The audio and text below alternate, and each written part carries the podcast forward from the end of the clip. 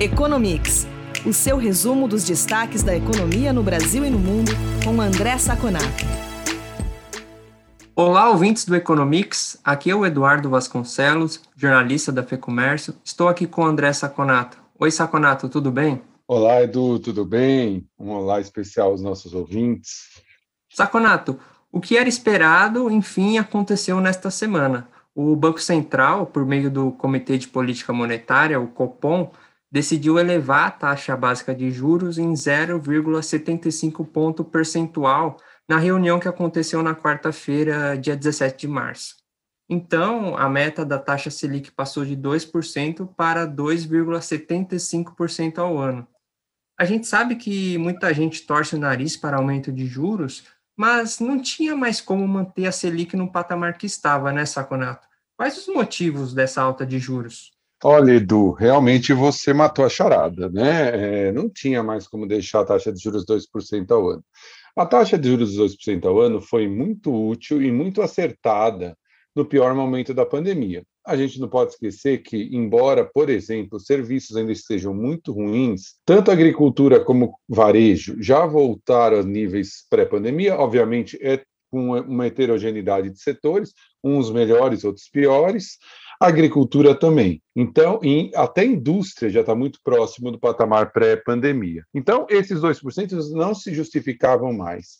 Não só por, por isso, mas por outros motivos. Por exemplo, a inflação que é prevista pelos agentes de mercado no relatório Focus já estava bem acima da meta né? Estava chegando, inclusive, na ponta superior da banda, ou seja, nossa meta tem uma banda para cima e para baixo, que o Banco Central um, tem uma margem de manobra. Já estava ficando, inclusive, quase acima da meta superior.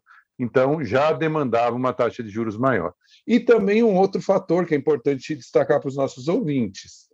É, uma taxa de juros Selic de 2%, com uma previsão do mercado de inflação chegando a próxima a 5% daqui a um ano, para o próximo ano, significa uma taxa de juros real de menos 3%, inclusive menor, mais negativa que a taxa de juros americana. Não tem sentido, não tem dólar que fique aqui com esse valor, não tem investimento estrangeiro em títulos de renda fixa aqui no Brasil que segure. Isso faz com que o dó saia mais dólar e não entre outros, faz com que a moeda brasileira se desvalorize e essa desvalorização causa inclusive mais inflação. Né? Então, é, também para conter esse ponto. E um terceiro ponto, que também demandava aumento de juros, é, nós temos uma curva que nós chamamos de curva de juros. Então, ela tem o, o juro que você tem para cada ponto do tempo. Então, você pega a data de hoje, né? vamos dizer, é, qual é o juros para daqui a 30 dias que o mercado tem, qual que é o juros para 60, um ano, 10 anos o, o, as, o que nós chamamos de ponta longa, ou seja, juros de mais longo prazo, estavam subindo muito. Por quê? O, banco, o, o mercado fala o seguinte: o Banco Central não vai subir agora, a inflação está aumentando, ele vai ter que subir no futuro. Então, já precifico isso. Então, até o juro muito baixo agora gera um problema para as empresas, que é a captação de juros de longo prazo. Subindo juros, a tendência é que isso se estabilize, né? que você é, suavize a ponta longa. Quanto mais demorar para subir, mais essa ponta se estica né? e faz com que os empresários e, as, e quem quer tomar, uh, quer tomar algum empréstimo pague mais caro. Então, por esses três motivos, era mais do que necessária a subida de juros. Eu gostei que foi um pouquinho acima do que o mercado esperava. Por quê? Porque daí você dá um choque, o mercado fica ciente de que o Banco Central está comprometido com a inflação e os próximos aumentos podem ser menores, porque o mercado já se convenceu da ancoragem da inflação. Então, até nesse ponto, acho que o Banco Central foi bem. Saconato, o mercado tenta encontrar sinais dos próximos passos do Banco Central nos comunicados do Copom. Sei que você se inteirou sobre esse documento, então te pergunto como o Banco Central justificou essa alta de juros e se deixou alguma pista do que está por vir. Olha, essa é uma pergunta muito interessante, Edu. Nem todos sabem, nem todos os nossos ouvintes têm acesso a essa informação, mas logo depois da decisão de subir, baixar, manter os juros, no caso subir em 0,75, o Banco Central ele emite um comunicado. Qual é o objetivo desse comunicado? O objetivo é direcionar, direcionar para o mercado quais vão ser as políticas monetárias de longo prazo do Banco Central. Então, é muito importante que nesse comunicado o Banco Central seja muito claro, conciso e direto. Essas são três características é, muito importantes. Não seja prolixo, não enrole, né, como nós dizemos na linguagem popular, não formal, e principalmente consiga mostrar para o mercado a direção que ela vai tomar. Essa, esse comunicado dessa vez foi um comunicado. Eu leio muitos comunicados já na minha, minha, minha carreira de economista, mas esse foi um dos melhores que eu já vi. Realmente, o Banco Central fez um trabalho muito interessante. Ele deixou lá claro que quais são as preocupações dele no, no mercado, mercado internacional, juros dos Estados Unidos subindo, ele tem uma preocupação que esse juro vai fazer com que os, uh, os dólares que tem no Brasil saiam buscando os juros americanos, tem preocupação com commodities, não só porque as commodities estão subindo em dólar, mas como o dólar está muito valorizado em relação ao real. Em real, o preço da commodity está subindo muito, e as medidas de inflação que já ocorrem no mercado, mostrando que a inflação está passando da meta. Inclusive, ele falou nesse comunicado, Edu, que a pandemia embora ela possa, o recrudescimento da pandemia possa fazer diminuir a atividade no Brasil, isso seria um motivo para ele não subir os juros. Por outro lado, ele vai demandar muito mais ajuda e muito mais gastos do governo, que podem complicar a situação fiscal. E, além disso, vai possivelmente postergar as discussões sobre as reformas que estão necessárias por causa da emergência. Então, até a pandemia, ele acha que pode colocar mais riscos do que, entre aspas, benefícios na política monetária. Ele deixou isso muito claro e já mostrou que a próxima reunião deve ter um outro aumento de 0,75. Os juros devem ficar ali no final do ano entre 4,5% e 5%. Nada absurdo, mas muito mais adequado para os níveis, para a condição macroeconômica do Brasil hoje. Saconato, partindo para outro assunto agora, o Brasil criou mais de 260 mil empregos com carteira assinada em janeiro. De acordo com o CAGED, esse foi o melhor resultado para o primeiro mês do ano de toda a série histórica, iniciada lá em 1992. Dá para ficar mais otimista com o mercado de trabalho daqui para frente?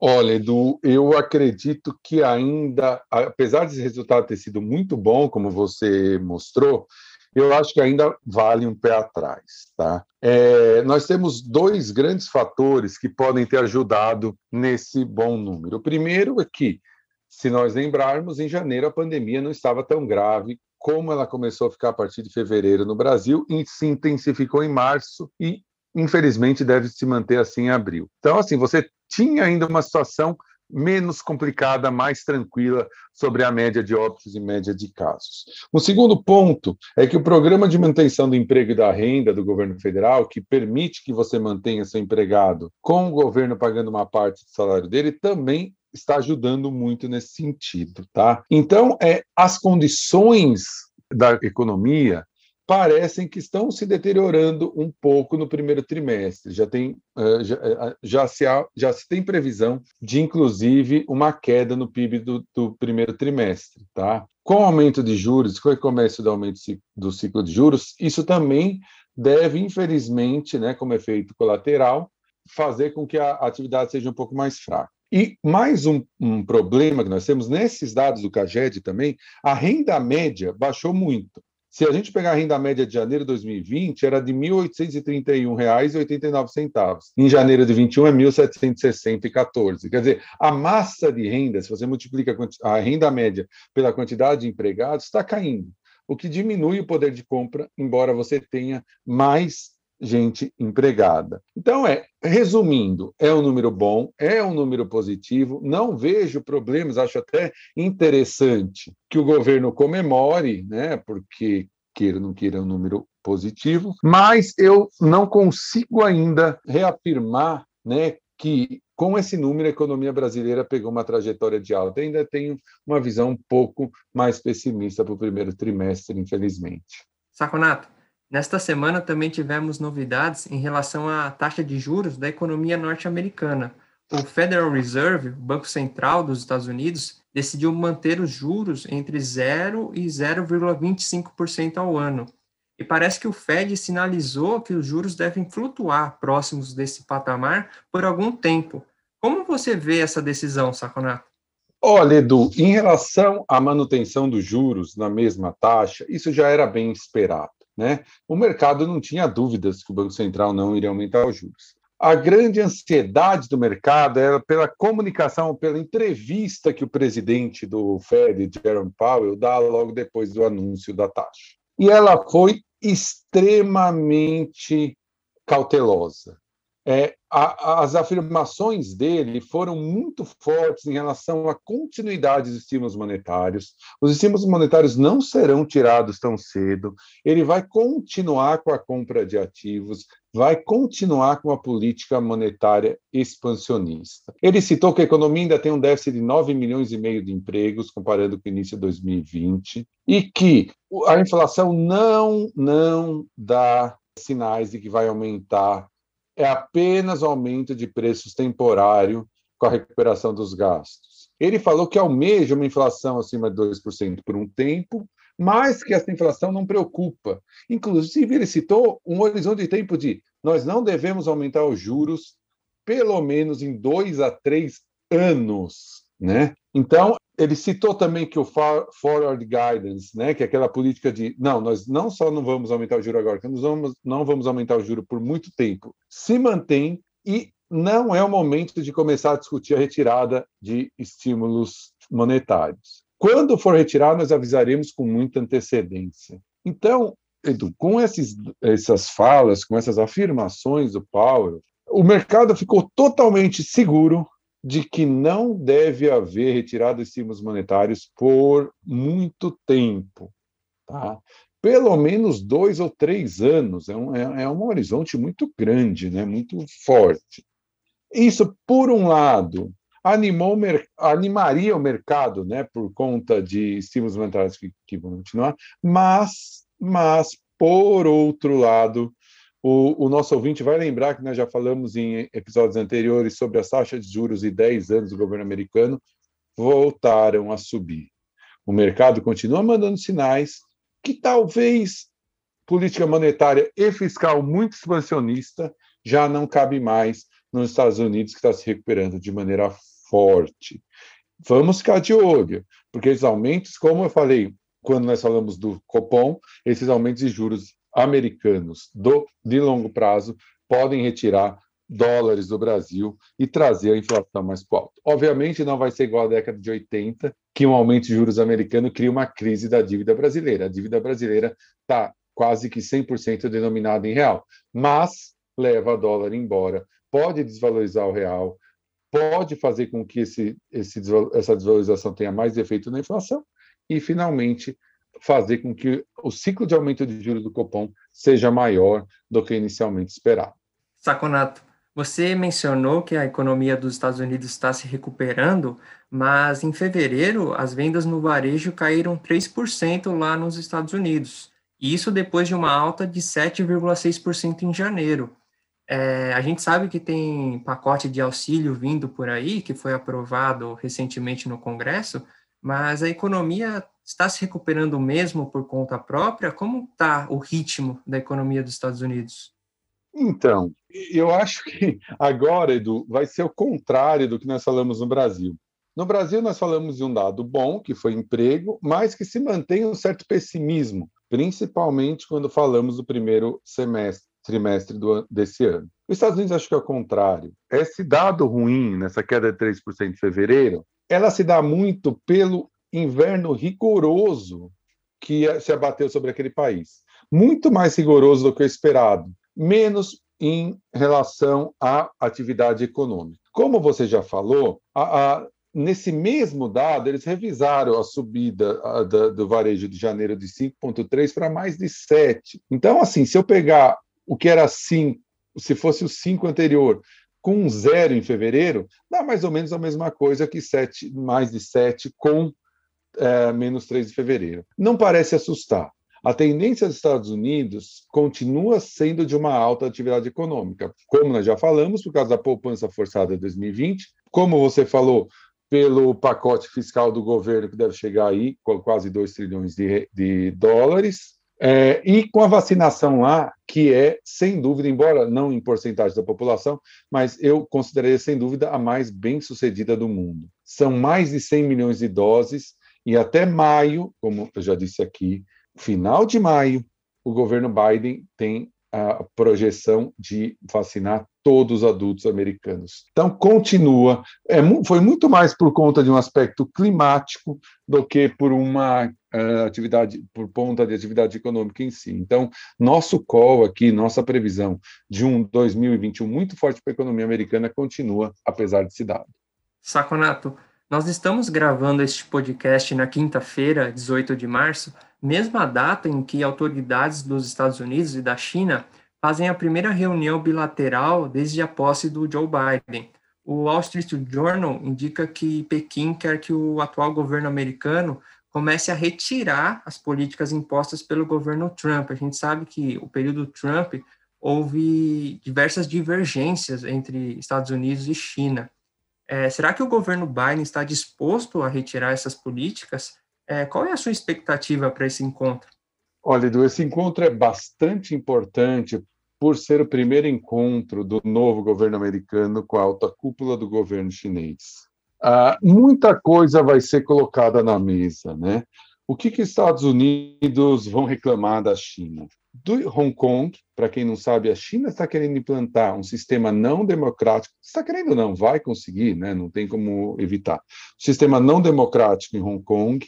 Também com é, vai reclamar da excesso de agressividade nos mares do sul da China, excesso de agressividade militar. E aí vem uma coisa muito mais traumática que Hong Kong, que é Taiwan.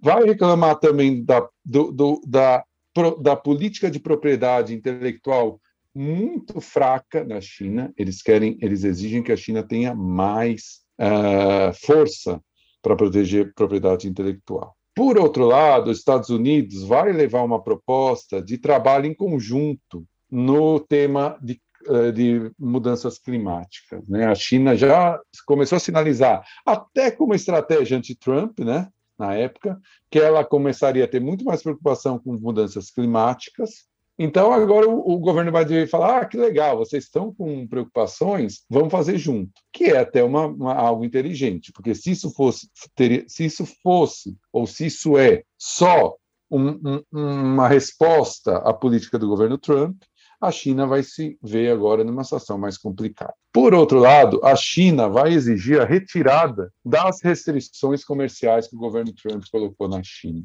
Esse é o principal pedido do governo chinês em relação ao governo americano. É muito, é muito simbólica essa reunião, mas o que, que a gente espera? A gente espera que tenha muito pouca resultado prático. Nenhum dessas demandas, nem a chinesa, nem as americanas, devem ser facilmente absorvidas pelo outro lado. Né? Não há um interesse que isso seja feito.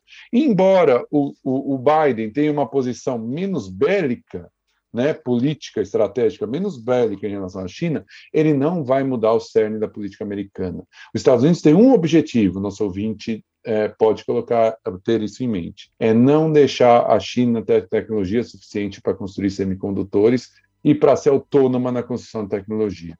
Isso não vai mudar. E se precisar qualquer tipo de sanção dos Estados Unidos contra a China nesse sentido, vai continuar existindo, com Biden, com Trump, sem Biden, sem Trump. Então, os resultados práticos devem ser poucos, mas é muito interessante o simbólico disso, para a gente começar a perceber nos resultados dessa, dessa reunião como deve ser daqui em diante a relação entre as duas superpotências. Saconato, é isso por essa semana. Obrigado pela entrevista e até a próxima edição do Economics. Muito obrigado, Edu, pela nossa conversa. Muito obrigado aos nossos ouvintes que estiveram conosco até agora e até a próxima edição do nosso podcast.